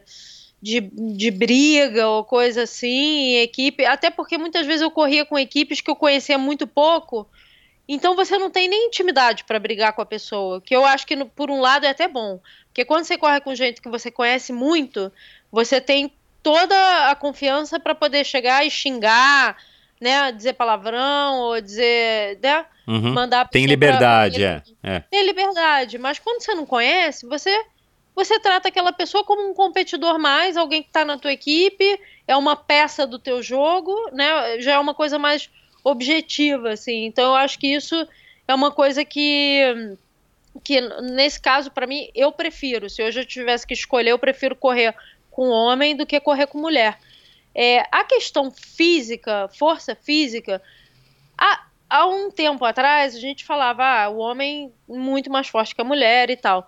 Mas ao longo dos anos, isso veio mudando de uma forma tão grande que hoje em dia é normal você ver, por exemplo, uma mulher chegar entre, sei lá, os top 10 de um UTMB, que é uma prova de 2.500 corredores. Então, Então, assim, é uma loucura pensar que uma mulher pode correr tão rápido, quase tão rápido quanto um homem. Ou, ou- Quer dizer, as mulheres se tornaram tão competitivas hoje. Eu tenho a sensação, especialmente aqui na Europa, que competir na categoria feminina é quase você competir contra homem. Sim, depende Que de legal. quem, sim. aham. Porque tem corredoras aqui que tem nível. é, como, eu, como eu te falei, o, o Gerard é super forte, é um dos melhores corredores que tem aqui. E sim, aconteceu de alguma prova, alguma mulher, a primeira mulher ganhar dele? Sim. Aqui sim. Então, assim, eu falo, caramba, é como se eu tivesse que ganhar dele. O que pra mim é um absurdo. Então, é, isso, isso tá mudando, assim, as mulheres estão cada vez mais chegando perto e se igualando. É incrível pensar isso, né? Porque, porque a gente sempre teve aquela sensação de que ou a- o que a gente já sabe, né? Que a mulher é mais fraca fisicamente. É. Mas é- essa história tá mudando também. Então, Não, e quanto mais longa a prova, eu acho que a mulher se aproxima mais ainda do homem, né? Porque justamente é isso que você falou, a mulher sabe dosar e, e aí, claro, as diferenças vão, vão, vão se reduzindo. A mulher tem se mostrado, né, cada vez melhor nesse, ne- no endurance, né? sim, acaba de acontecer, é, não sei, não tem muito tempo, um mês ou dois meses talvez, uma prova que, é, que eu acho que é no Reino Unido, muito conhecida, que se chama Span Race, que são 300, 400 quilômetros, e no geral ganhou uma mulher. Olha, então, que quer legal. dizer, e bateu o recorde masculino por, sei lá, 12 horas. Alguma coisa assim absurda. Então, é, todo mundo parou nesse momento e falou: opa, tem alguma coisa que está acontecendo, né? E então eu acho que é isso, é um pouco a mescla de. de na, as longas distâncias favorecem a mulher de, de, certa forma, por isso, por dosar um pouco mais e talvez ter mais cabeça de, de ir levando isso até o final. E hoje em dia eu acho que não sei, talvez a força física também, né? As mulheres estão se igualando, eu não sei o que, que, o que, que realmente está fazendo isso mudar, mas está mudando. É, e é muito bacana a gente poder presenciar isso e, e você, inclusive, né, é, é, sendo uma das nossas melhores representantes aqui no Brasil e está podendo adquirir toda essa experiência, essa vivência na, na Espanha, é muito legal para a gente acompanhar isso. Agora, é, falando de Espanha e Brasil, assim, do ponto de vista do trail running, no Brasil o trail running tem crescido muito, né? Cada vez mais provas, cada vez mais gente participando. Mas vamos falar aí do, do, do topo da, da cadeia aí dentro do trail running, quais são as principais diferenças que você enxerga entre a Espanha, é, que né, aparentemente aí é uma, uma potência, ou é uma das potências, ou a potência na Europa, e o, e o Brasil. O que, que falta aqui para que a gente. para que a gente. Como é que a gente está em relação à Espanha, primeiro, na tua opinião? E o que, que falta para que a gente chegue no nível é, da Espanha, por exemplo? Bom, eu acho que tem uma coisa que, que, que, que abre um pouco essa distância, né? Que é o tempo. A gente não pode negar que esse esporte ele tem mais tempo aqui. Então, com o tempo, as coisas vão melhorando. É, os atletas vão melhorando, é, vão, vão migrando, atletas de outras modalidades que, que acabam por exemplo, da corrida de rua vem para o trail running e, e, começam a fazer um bom papel. Então, o tempo ele permite tudo isso, né? Os equipamentos que, que evoluem. Então, com o tempo, você já deixa de correr com, com a tal mochila que você vê que não funciona e agora você tem a nova e tudo.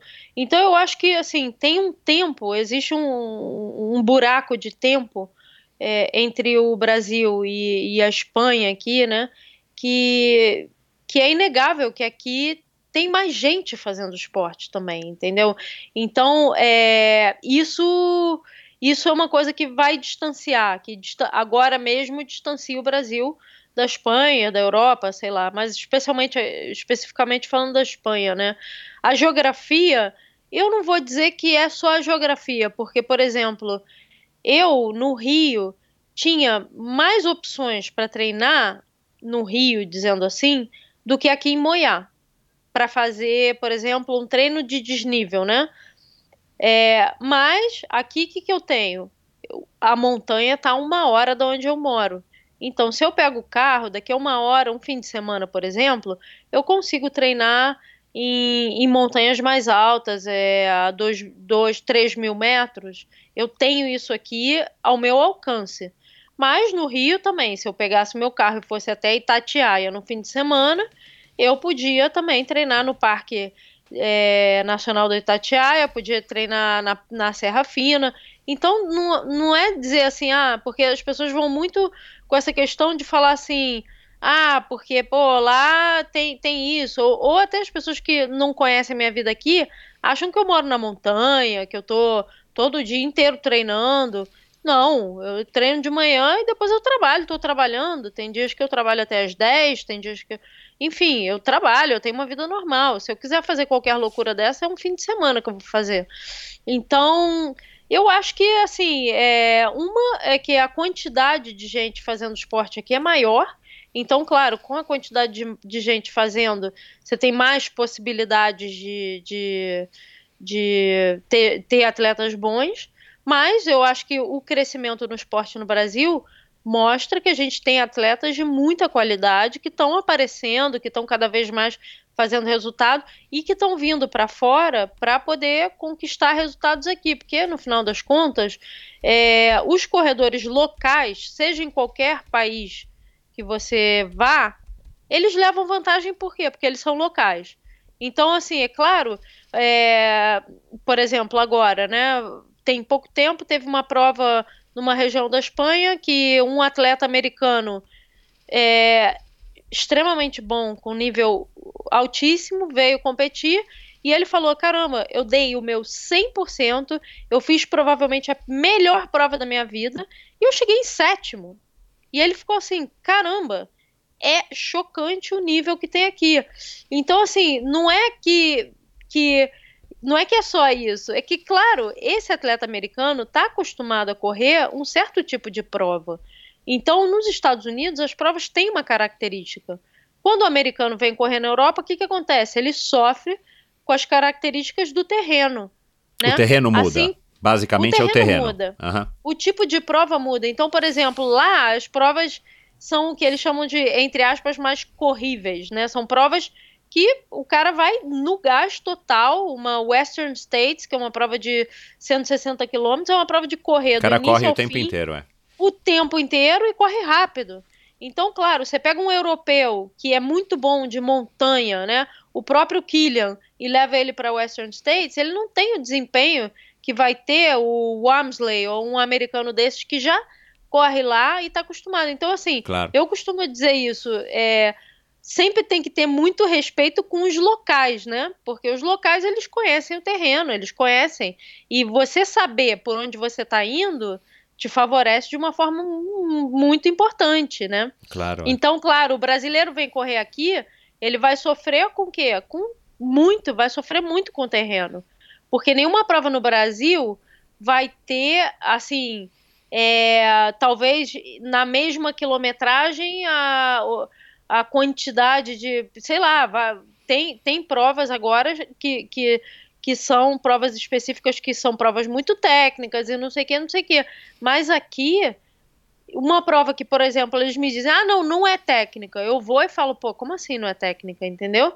Porque para mim é, mas para eles não. O, então, o que é, é predomina é aí, o que, que são? Pedras? Terreno pedregoso? É, tem, tem de tudo, assim, depende muito de onde você está correndo, né? Então, Mas aí na Catalunha, por exemplo? Ah, tem, tem provas com muita pedra. Se você for, por exemplo, no, no Parque Nacional da Águas Tortas, que é onde eles fazem a prova da Buff, essa prova é pedra, é super técnica, é uma prova assim que em 65 quilômetros você sobe 5.500, né? Sobe uhum. 5.500 e desce 5.500. Então, assim, numa distância muito curta, você tem um desnível positivo muito grande. É uma prova muito técnica, as partes assim de, de montanha, de alta montanha, são partes que você perigosas até que se você cai você você se mata, né? Dependendo uhum. de onde você se mata. Então você tem que ir com, com outra outra outro cuidado, assim, enfim. Ah, uma outra coisa é o clima. Então os brasileiros quando vêm para cá sofrem muito com o clima. Por quê? Porque é normal você estar tá numa prova é, no meio do ano, no meio do verão, e de repente começa a nevar. Por quê? Porque em alta montanha o tempo muda e você não sabe o que, que vai acontecer. Então, o cara que vem do calor e que, e que tem a capacidade de suportar o frio de um jeito. Ah, o frio, para mim, quando Rio de Janeiro, 15 graus, está todo mundo usando cachecol. Aqui 15 graus, está todo mundo pensando que é verão, entendeu? então tem essa diferença, claro, claro né? É. É, depende de onde você vai correr, você sofre com certas coisas que você não tem controle. É. Qual foi o maior perrengue que você já passou na tua carreira aí como atleta, Manu? Perrengue? É, Bom, assim, eu, qual foi eu... o perrengue, como, como, como é que ele foi? Conta aí rapidamente um... Se você, se você tem um que, que se destaque na tua memória. Uh, bom, eu, eu tenho eu tenho uma prova assim, vou até te falar uma corrida de aventura, um Brasil Ride que para mim foi muito marcante. Inclusive, uma vez numa entrevista me perguntaram qual foi o momento marcante para você no esporte. E, e, eu lembro de eu citar isso, né? Que para mim foi uma, é, quer dizer, para mim não, foi uma derrota, mas para mim foi mais importante talvez do que qualquer vitória, porque foi um, para mim foi um um, uma, um momento onde eu aprendi muito, e eu costumo dizer isso. Às vezes as, as derrotas é, elas são muito positivas, assim, embora seja chato você passar por uma situação difícil, um perrengue, você você aprende muito. Aprende então, muito. Então nessa é. prova, uma prova de equipe, é, eu desde o princípio estava me sentindo super bem e comecei a subestimar a minha sensação, minhas sensações boas e achar que eu podia né, ir e carregar a mochila de outro e pedalar empurrando um. Eu não sei, me deu uma síndrome de super-homem, que eu não sei porque, no caso Mulher Maravilha. É. Eu sei lá o que, que aconteceu. Eu tava me sentindo super bem e tava muito confiante e tal. E no momento que a gente teve para parar, é, quer dizer, a gente teve uma parte de canoagem muito longa. Eu me ofereci para fazer a parte mais longa. Canoagem não é uma coisa que eu, que eu, que eu sou, que, né, que eu, que eu fazia muito. Então, eu, eu realmente eu me coloquei assim no meu limite. E no momento que eu tive para parar e descansar, eu não comi nada, eu não eu não, não fiz nada, não fiz nada para ajudar todo o esforço que eu tinha feito. O que aconteceu? Cheguei no fundo do poço, né? Claro, Quer é. dizer, num trek, é, quis, comecei a ver que eu não estava conseguindo comer nada, comecei a avisar minha equipe, não estou conseguindo comer nada, não estou conseguindo nada, até que eu fiquei assim no vazio, vazio, vazio, no meio do nada, um calor desgraçado, que isso daí era no norte, né, do Brasil, sei lá, Jalapão, não sei onde a gente estava, areia, calor, e eu me sentindo assim que eu não tinha condições de dar um passo. Eu lembro que foi um trecho que eu fui andando, né, com a minha equipe, a gente parou para tentar descansar. Eu, eu vomitava, eu não, eu tava assim, no, não sei, eu tava numa situação que eu, que eu poucas vezes me encontrei na minha vida nessa situação. E eu tive que caminhar, sei lá, 10, 15 quilômetros, 20 quilômetros, já nem lembro, debaixo desse sol, sem conseguir comer e eu me concentrei cada passo para poder chegar e conseguir chegar no, no, no ponto de, de, de, enfim, no, no, no, PC. E ali o médico virou para mim e falou assim, ó, chega, você não, você, você tá com, bota a língua para fora. Falou, não, você tá desidratada, Desatrada. tá com isso, tá com aquilo. Uhum. E eu lembro de eu deitada na maca falando, não, bota o headlamp no meu capacete. E o cara, não, você tá viajando, que você não vai sair daqui. E quer dizer, nesse momento ele parou, falou, a equipe teve que parar, então foi ver a, a cara de frustração na minha equipe, ver que eu, eu, na verdade, tinha causado isso, porque eu não precisava ter, é. ter feito o que eu fiz, eu, eu, eu, podia ter administrado, né? E eu não fiz. Então eu aprendi, sei lá. É frustrante demais. A, a, a, prova em equipe tem um lado bom, mas tem esse lado que você depende dos outros e que os outros dependem de você. Você acabou migrando para o trail running também por conta disso, de, de, de poder, enfim, tá li livre para realizar o teu, a tua prova sem depender dos outros e sem, e sem que os outros dependam de você? Também, também por causa disso, é, pelo, pelo fato de não ter, no trail running não tinha orientação, que é uma coisa que eu não sabia fazer, então eu não poderia eu fazer uma prova de orientação jamais, e, e eu acho sim, eu acho que eu, eu gosto muito de competir em equipe, tive tive ótimas experiências competindo em equipe e, e voltaria a fazer. Mas o, o fato de eu fazer sozinha é, é uma coisa minha, é uma história minha. É, é uma, uma, eu tenho que administrar as minhas próprias sensações comigo mesma.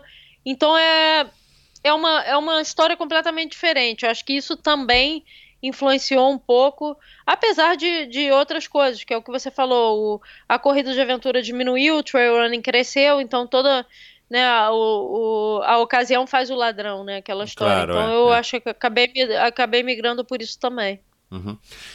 E quais recursos que você saca assim da manga para te ajudar quando você está nesses perrengues, como você acabou de citar?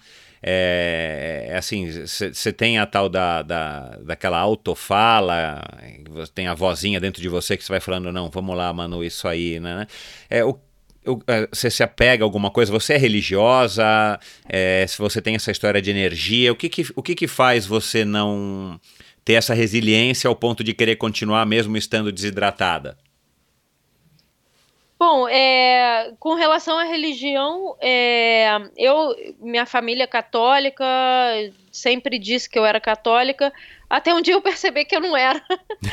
e eu lembro de eu chegar, de eu chegar em casa e falar para minha mãe, falar assim, mãe, eu não sou católica. e ela falou, tudo bem. Tudo bem, não tem problema. Você pode acreditar no que você quiser. É, isso aconteceu quando eu comecei a fazer yoga, eu comecei a ler muitos livros sobre budismo e comecei a, a me interessar pela, pela filosofia e comecei a ver que aquilo tinha muito mais a ver comigo do que, do que qualquer outra coisa. Eu é, fui batizada, mas eu nunca fiz a primeira comunhão. É, nunca me interessei realmente pela religião católica, apesar da minha avó sempre foi muito religiosa e, e falava pra gente rezar, eu rezava. Mas num certo momento da minha vida eu comecei a ver que, que não sei, eu não. Eu comecei a ver que aquilo não era, não sei, não era uma coisa. Eu, eu não, não, não pertencia a essa religião. Então, é, eu acho que eu, religião, assim, eu não tenho.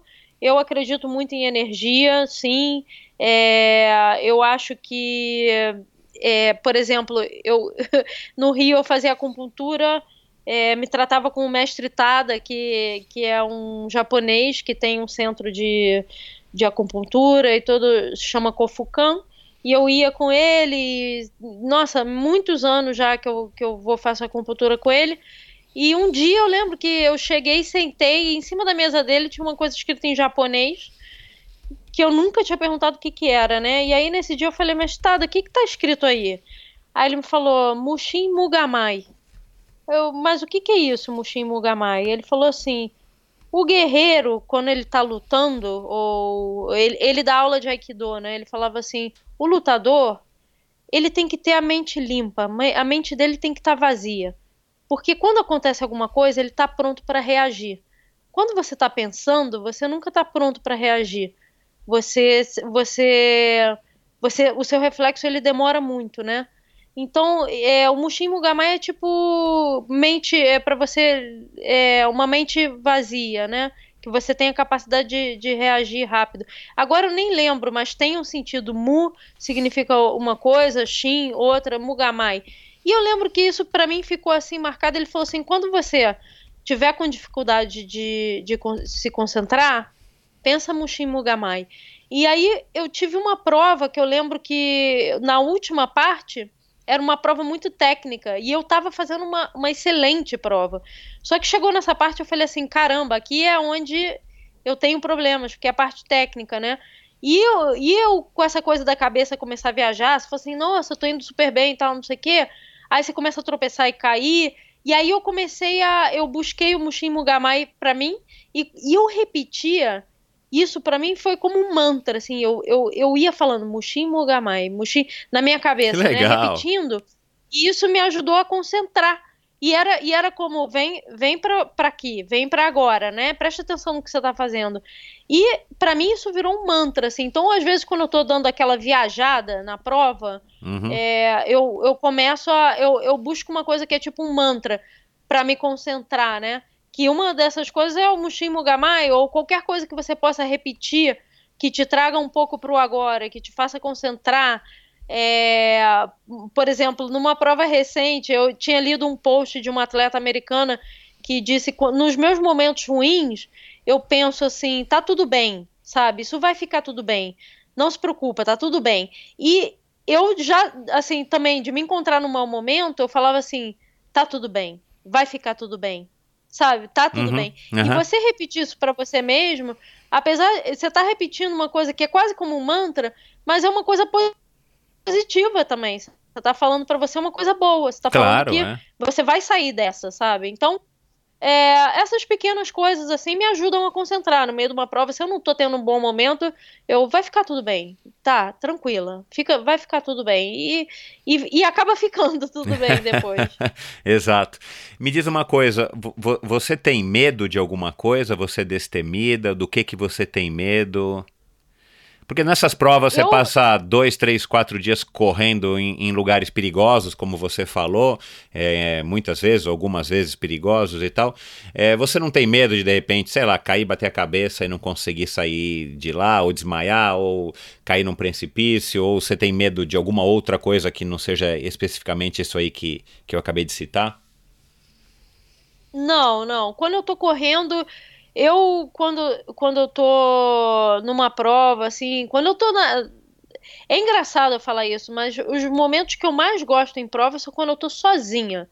Não tem ninguém perto de mim. É, para mim isso é a paz total. É, é, é, o momento mais bonito. Se eu posso não ver ninguém, é o que eu vou te dizer que, eu, que é o que eu prefiro. É não ver ninguém, sabe? É estar tá sozinha. E nunca eu nunca me encontrei numa situação de estar tá com medo disso. De, eu não penso que essas coisas vão acontecer, que eu vou cair, que eu vou que eu vou precisar, que, que eu vou estar sozinha. Todo o contrário, eu penso quando eu estou sozinha, eu penso, nossa, que bonito isso, sabe? Que bonito eu estar num lugar desse e que eu tenho tudo isso só para mim, sabe? Que eu não tô vendo ninguém, que eu tô aqui no meu mundo, esse é meu mundo. É, eu, medo, assim, uma coisa que eu tenho medo, eu acho que eu tenho medo de, de, de doença, né? Às vezes eu, me, eu fico sabendo que alguém ficou doente, que tem uma doença, que é uma doença que, que, que sei lá, que não tem saída. Isso é uma coisa que eu tenho medo, né? Que eu acho que é uma coisa que a gente não tem controle é, na vida, né? Eu digo assim, eu tenho muito medo disso, de, de, de doença ou de alguém que, que muito próximo ficar doente. Isso para mim é uma coisa que, que me dá medo. Mas em provas e tudo isso, assim, medo de que aconteça alguma coisa, de eu cair, de eu me machucar a verdade é que eu nunca pensei nisso e, e sempre que eu estou numa prova, eu estou muito tranquila, mesmo que eu não me encontre numa situação boa, que eu não esteja me sentindo bem, é, eu, eu busco me, me tranquilizar, assim, e nunca penso que o pior vai acontecer. Eu penso que o melhor vai acontecer, que, que vai melhorar. Legal.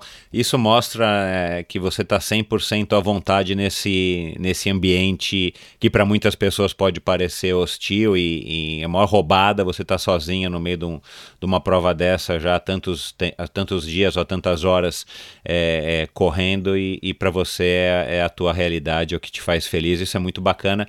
Não é à toa que você tem sucesso no que você faz. Para terminar, Manu, como é que você encara aí as redes sociais? Assim, para você é, é, é oportunidade de, de, divulgar, é inspiração, é trabalho, é um pouco de tudo. Como é que você encara as redes sociais, já que você não é da geração das redes sociais, né, pela tua idade? Bom, é, esse é um tema interessante que tem bastante até para falar, porque as redes sociais mudaram muito ao longo dos anos, né? Então, por exemplo, a rede social que, que eu mais gosto hoje em dia é um Instagram que, que eu até eu fiz o Instagram tem um tempão já. Quando comecei o Instagram era uma coisa pessoal minha. Eu lembro que eu tinha o Facebook e eu criei o Instagram e o Instagram era meu, assim. O Facebook era era Manuela Atleta e o, e o Instagram eu falava assim, tá, isso é meu. É meu pai, é minha mãe, minha família, isso é meu.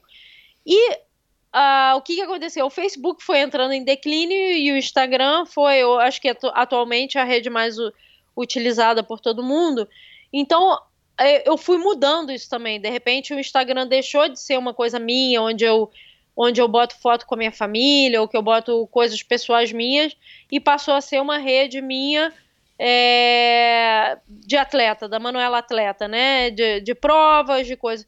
Só que assim, apesar de eu ver isso e, e, das marcas verem isso como um negócio, e isso realmente é um negócio, porque hoje em dia uma marca resolve patrocinar um atleta dependendo da quantidade de seguidores que ele tem ou não, o que eu vejo como uma loucura. Porque hoje em dia as pessoas podem comprar seguidores. Então, Exato, se você pode é. comprar seguidores, você pode ter um milhão se você quiser. Você vai, investe dinheiro e você bota.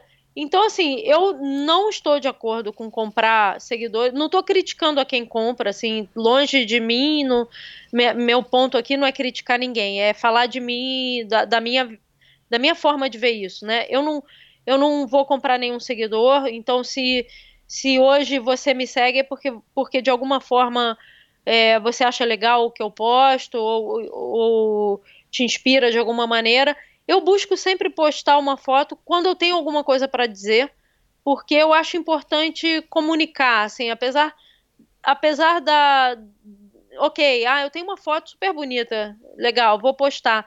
Mas dificilmente, não que eu nunca tenha feito ou não que eu não faça, eu vou colocar numa foto só bom dia.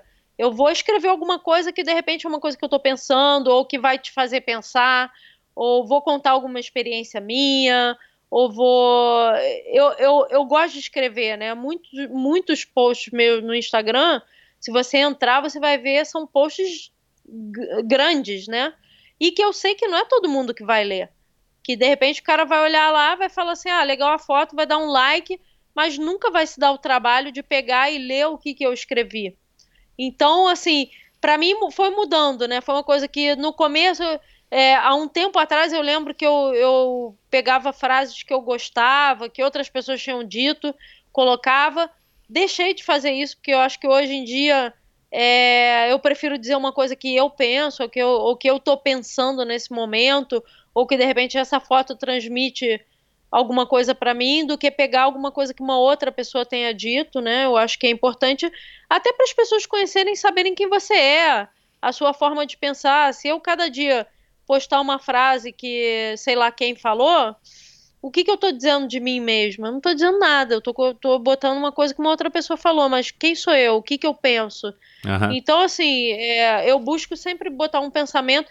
Eu sou uma pessoa muito neutra também em redes sociais, jamais você vai me ver entrando num tema polêmico, é, porque eu não quero. Eu sei que no momento que você começa a falar coisas polêmicas, você tá abrindo portas para pessoas te ofenderem também, porque ninguém precisa dar a cara, né? O cara pode entrar e, e, te falar o que ele quiser.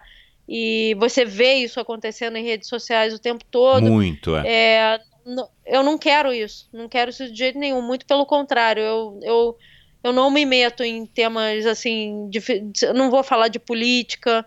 Né, na, na, na época da, das eleições no Brasil e tudo que todo mundo estava é, as amizades se acabaram entre família, entre todo mundo. Então. Eu, eu, eu, eu nem fiquei sabendo disso. Eu, com a minha família mesmo, eu nem falava de política. Eu não gosto de falar de política, porque eu acho que isso só gera briga. Então, assim, eu, eu fico. Eu, eu tento ser uma pessoa bastante neutra, transmitir uma coisa que eu penso, ser, ser verdadeira acima de tudo, porque eu acho que isso é importante também. Não é tá, tá falando nenhuma mentira, o que eu falo ali é o que eu penso, mas sem sem agredir a ninguém, sem, sem sempre deixando claro de que isso é o que eu penso. Quando eu, quando eu falo alguma coisa, eu falo na minha opinião. É, eu não tento falar que, que. Não tento dizer que todo mundo deveria fazer o que eu faço, nem nada disso. Eu tento ser eu mesma, de forma bastante imparcial.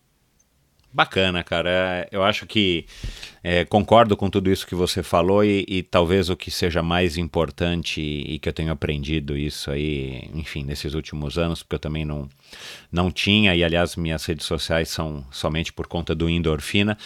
Mas é, a gente tem que ser, eu acho que quanto mais verdadeiro você for, melhor é para que a sua mensagem chegue para o maior número de pessoas, e aí esse maior número de pessoas é relativo, né? Depende aí da, enfim, da, da do seu nível de, de influência, mas eu acho que o mais interessante disso tudo é, é a gente tentar ser o mais transparente, o mais verdadeiro possível, e aí por como resposta a isso, acho que as marcas, né, têm, têm buscado muito isso e e é por isso que a gente vê muita gente amadora sendo patrocinado, entre aspas, por marcas com produtos que não, que não seja dinheiro e tal. E isso gera um pouco de polêmica entre os profissionais e os amadores, né? Assim, de, de algumas modalidades eu tenho acompanhado. Puxa, o, o atleta X que ganha títulos Y, ele tem é, mais seguidores, mas o que é amador ele acaba tendo uma repercussão maior porque ele justamente porque ele é amador e ele faz uma mensagem X isso causa bastante ainda está causando bastante estranhamento, eu acredito, e, e, e, as redes sociais são muito novas para que a gente ah, possa dizer que a gente já sabe como lidar com elas, mas eu acho que essa maneira, essa tua, essa tua opinião aí, eu, eu, eu compactuo com ela.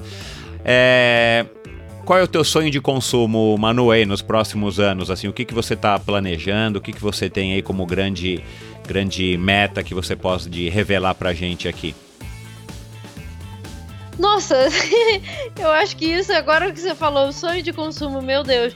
Eu acho que eu não, eu não tenho, assim, não, não tenho. Para mim, é, sonho de consumo talvez seja viajar, que é o que eu mais gosto de fazer.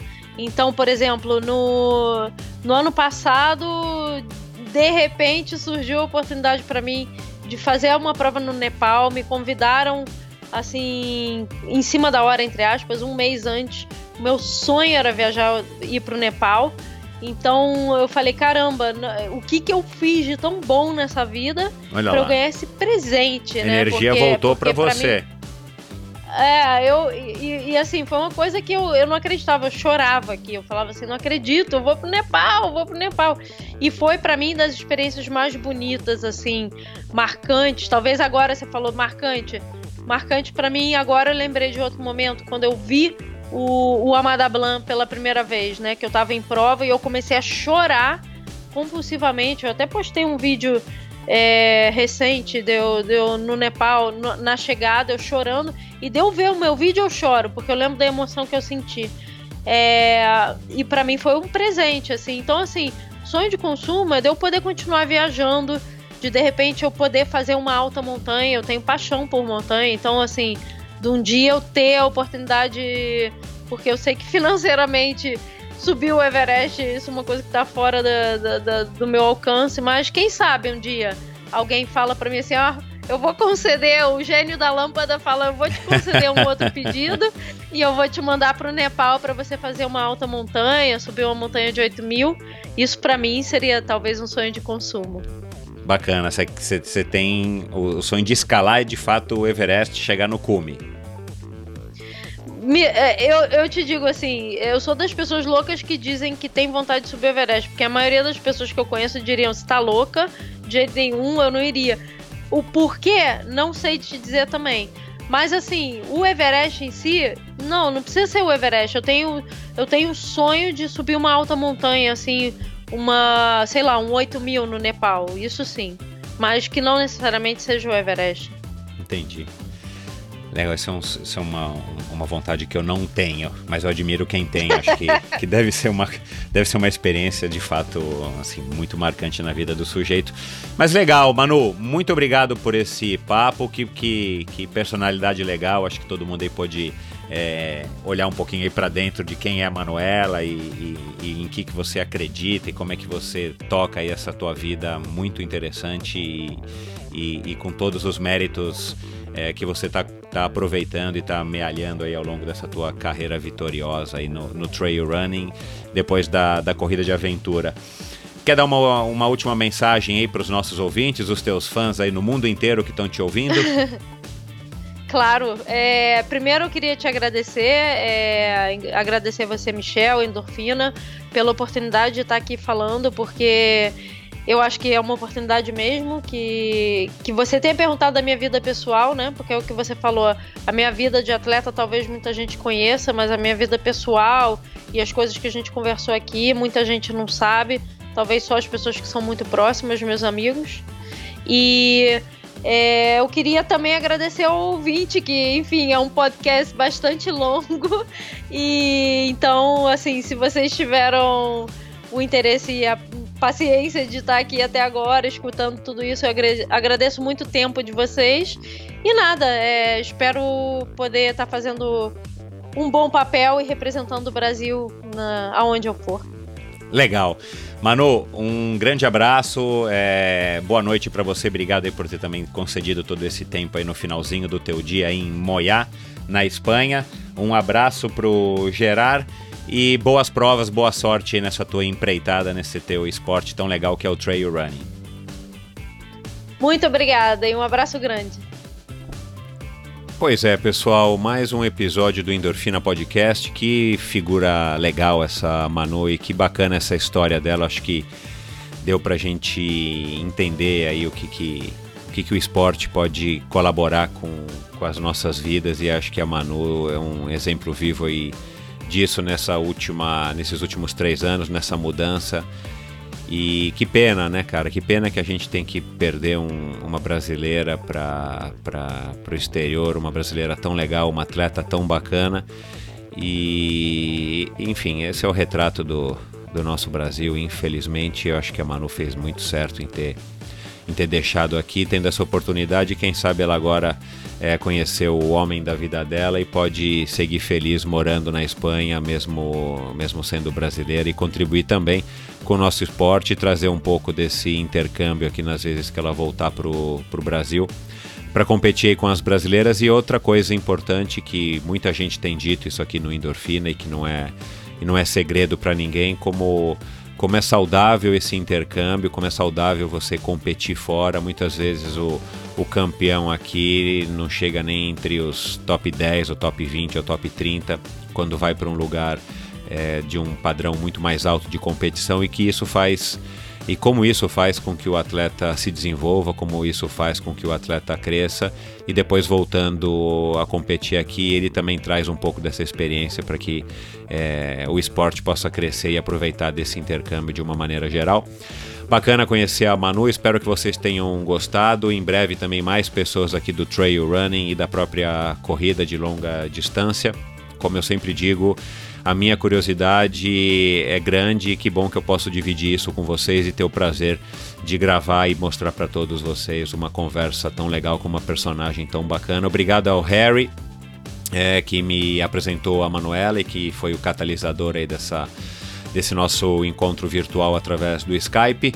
E não esqueça, se você curte o Endorfina, vai lá no iTunes Store. Se você é novo no Endorfina, está ouvindo aí pela primeira vez por conta da, da Manu Vila Seca. Muito obrigado pela sua audiência. Espalhe o Endorfina, é a única maneira que eu tenho aí de fazer o Endorfina chegar na maior quantidade de pessoas possível. Então espalhe, conte, reposte, é, dê like lá no endorfinabr.com no Twitter, visite o site, tem vários vários links que eu fui pegando aqui dessa nossa conversa com a Manu, que vão estar disponíveis, inclusive os contatos dela, as redes sociais dela, para que você possa mandar um alô para ela. E claro, como eu também sempre digo, se você acha que esse o Endorfina, que esse meu projeto é, vale, merece um, um incentivo financeiro, vai lá no apoia-se no endorfinabr.com clica no link do Apoia-se na plataforma de financiamento coletivo e lá você fica sabendo como é que você pode contribuir financeiramente para o Endorfina. E isso vai me ajudar bastante a melhorar cada vez mais a qualidade eh, do meu qualidade técnica do meu, dos meus episódios e quem sabe me ajudar aí, se Deus quiser, tá levando também o Endorfina para a plataforma do YouTube num formato aí que, que já está bem desenhadinho na minha cabeça. E é isso, pessoal. Obrigado pela audiência, como sempre. Muito obrigado aí pelo, pelo apoio. Até a semana que vem. Um abraço.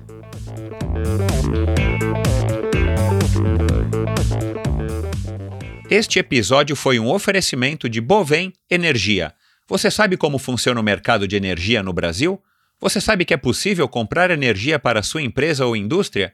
que você também pode escolher de quem comprar esta energia, o que pode gerar uma economia substancial no custo final da sua produção? Conheça então a Bovem Energia. A Bovem é uma comercializadora de energia que também presta serviços de gestão e migração. Assim como meus convidados, para a Bovem, energia é um assunto muito sério uma empresa sólida e confiável, com profissionais experientes e treinados para lhe oferecer agilidade no atendimento, robustez e competência na condução dos negócios. Saiba mais em bovem.com.br. B-O-V-E-N.com.br. De energia, a Bovem entende. Obrigado por ouvir esse episódio do Endorfina. Acesse o endorfinabr.com, vá no post do episódio de hoje para conhecer um pouco mais sobre o meu convidado e alguns assuntos abordados em nossa conversa. Lá você ainda encontra todos os episódios do Endorfina e uma galeria de fotos da história do triatlon brasileiro. Se você curtiu, colabore assinando Endorfina na iTunes Store ou Spotify e compartilhando com seus amigos. Lembre-se de enviar suas sugestões, críticas e comentários através do perfil Endorfina BR no Instagram ou através do Endorfina com Michel Bogli no Facebook. Um abraço e até a semana que vem.